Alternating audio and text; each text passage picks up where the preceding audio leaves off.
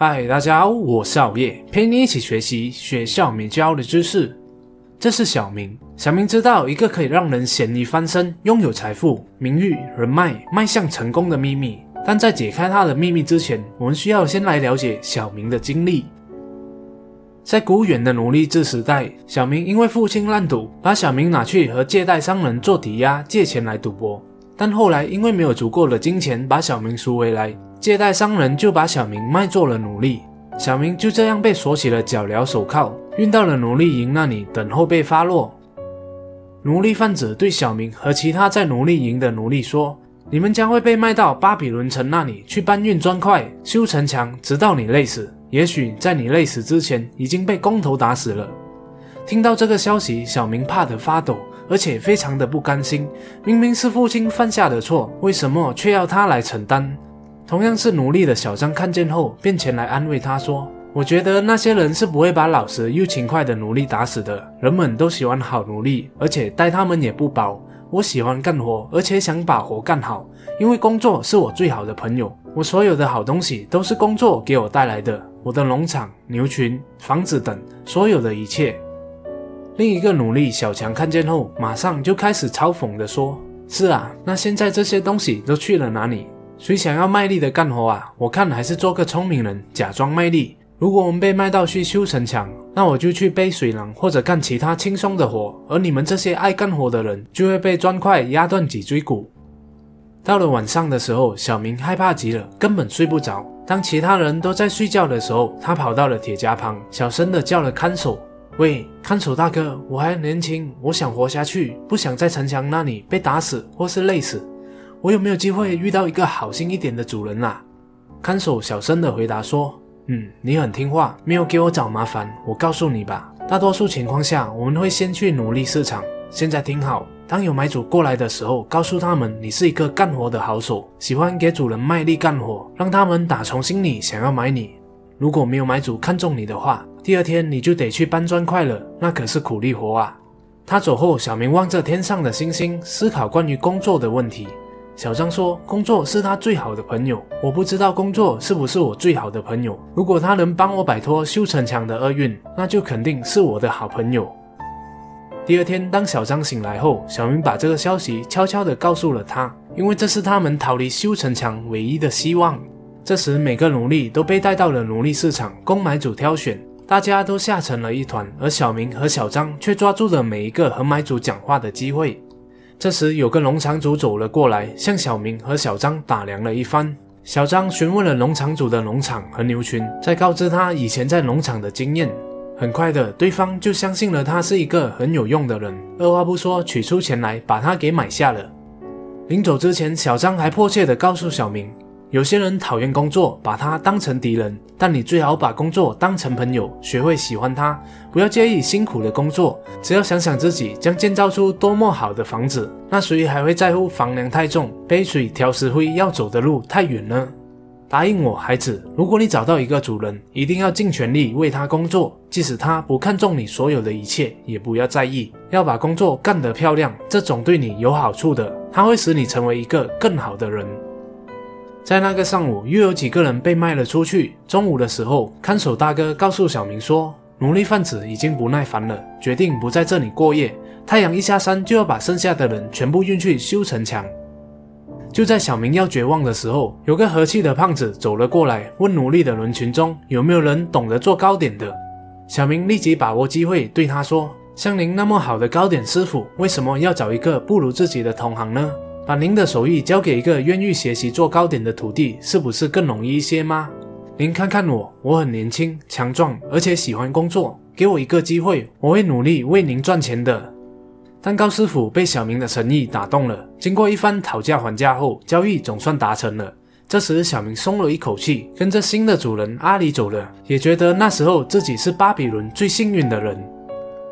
小明很喜欢他的新家，有了自己的小房间，还有奴隶管家每天煮东西给他吃。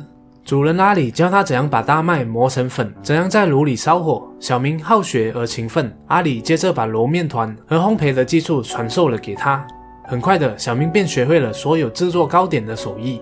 他现在有机会用自己的努力为主人创造财富，而且希望透过这种方法重获自由。做点心的工作一般到中午就结束了。他向主人提议做多一点蛋糕，然后自己拿去城市大街去兜售，赚到的钱和主人对分，希望可以给主人赚更多的钱，自己也可以有钱买东西。主人听了他的建议后，马上就同意了。于是小明就这样展开了他的蛋糕兜售生意。渐渐的，也累积了一些老主顾，其中一个叫做阿布。阿布当时是一个兜售毯子的商人，带着一驴车的货物和一个帮忙的黑奴。他总会对小明说：“孩子，我很喜欢你的糕点，但我更喜欢的是你的勤劳。这样的勤劳会让你的将来获得巨大的成功。”这些话对一个独自在大城市里为了自由而苦苦奋斗的奴隶孩子来说，是多大的鼓励啊！随着时间的推移，小明的钱袋已经累积了一些钱，挂在腰带上时已经沉甸甸了。有一天，阿布又找上了他，说：“孩子，为什么你那么努力的工作？”小明便告诉他小张说过的话，还有事实是如何证明了工作的确是他最好的朋友，并骄傲地给他看了鼓鼓的钱袋，告诉他要用里面的钱来赎回自由。这时，阿布告诉他一个从未料到的事：“你不知道，其实我也是奴隶。”我在跟我主人合伙做生意，我现在已经有足够的钱了，但我不知道该怎么办，因为我已经不能为主人卖很多毯子了，担心会失去他的支持。小明不同意他的优柔果断，并告诉他不要再依附你的主人了，重新把自己当做一个自由人看待，像个自由人那样去做，设下目标，该做什么就做什么，然后去争取成功。临走时，阿布还感谢了小明，点醒了他的懦弱。当下一次小明遇到阿布的时候，他已经完全换了一个人，而且还非常热情地和他打招呼。看你之前认识的那个奴隶，现在已经自由了。你的话简直具有魔力，我的生意和收入都好起来了，也娶了一个老婆。小明非常高兴自己能尽一点微薄之力报答他对自己的鼓励，一边想到再没过多久，他也可以像阿布那样赎回自由了。果然，就像小张所说的，工作成为了他最好的朋友。直到一天晚上，奴隶管家着急地告知小明说：“你的主人已经陷入麻烦了，我很为他担心。几个月前，他在赌场输了一大笔钱，现在已经没有钱买面粉做蛋糕，也没有钱还债了。”小明漫不经心地回答道：“嗯，我们干嘛要为他的蠢事担心啊？我们又不是他的监护人。”奴隶管家回道：“傻孩子，你不明白，他是拿你做抵押，向借贷商人借债的。”根据法律，债主可以宣布你归他所有，还可以把你卖掉。果不其然，第二天下午，小明在做蛋糕的时候就被那个借贷商人带走了。他的希望被吹散了，就像森林里的一棵树被台风带到了波涛起伏的大海一样。赌博又再一次把他推向了灾难。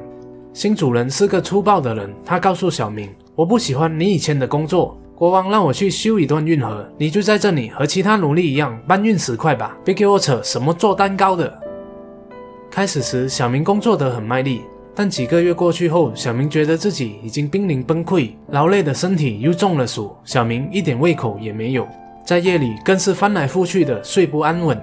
在这样的痛苦中，小明开始怀疑小强的主张是不是才是最好的，避免工作，免得自己被活活累死。又想起了同样是努力的阿布，靠着努力的工作赎回了自己，并达到了成功。但明明自己的努力也不输他啊，为什么他的遭遇却是不一样？到底幸福是工作带来的，或者是神的意愿？我是不是要这样工作到死，却满足不了任何愿望，也得不到任何幸福和成功？这些问题在他的脑海中跳来跳去，却找不到答案。过几天后，他的忍耐似乎已经达到了极限，而小明的问题仍然没有答案。这时，新主人让小明去见他。想要把他送回到城里去卖给另一个商人。命运如城，随风之转，前途未卜，祸福难料。在回去的路上，小明还是一直想着：难道我就注定一直要这样毫无道理的受惩罚吗？还有什么新的痛苦和失望在等着我呢？当小明进入商人家的院子时，竟然看到了阿布。商人阿布用了高价从借贷商人中买下了小明，并对小明说。当我得知你被卖的时候，我到处找你，是你的见识和勤奋给了我启发，我才有今天的成功。我想要感谢你。现在我要到另一个城市去做生意，我需要你做我的合伙人，你马上就是自由人了。话说完，阿布取出了刻有小明名字的奴隶契约，当场就把它给毁了。小明又再一次的感觉到自己是巴比伦最幸运的人。故事的最后，小明也完成了自己的梦想，成为了一个富有的商人，并拥有了自己想要的一切。工作会在你最痛苦的时候，证明了他是我们最好的朋友。就像小明的情梗，使他免于被卖到城外去修城墙；他的勤奋工作，使他有机会用闲暇的时间到城里去卖蛋糕，结交了他的贵人阿布。也因为他热爱工作的性格，让人们钦佩而赏识，无意间启发到了阿布，愿意在他有困难的时候扶他一把，在需要的时候把机会赋予给他，让他变得更成功。没错，工作就是给我们带来所有的一切。只要你付出不亚于任何人的努力，幸运的事自然就会发生在你的身上。谢谢大家的观赏，希望今天的影片可以给你对工作的态度带来启发。哦，对了，别忘了点击下方的链接，加入好业的二十一堂课迈向积极人生的线上课程，使自己成为一个更积极工作的人。不满意可以全额退费哦。期待你的加入，我们下一集再见。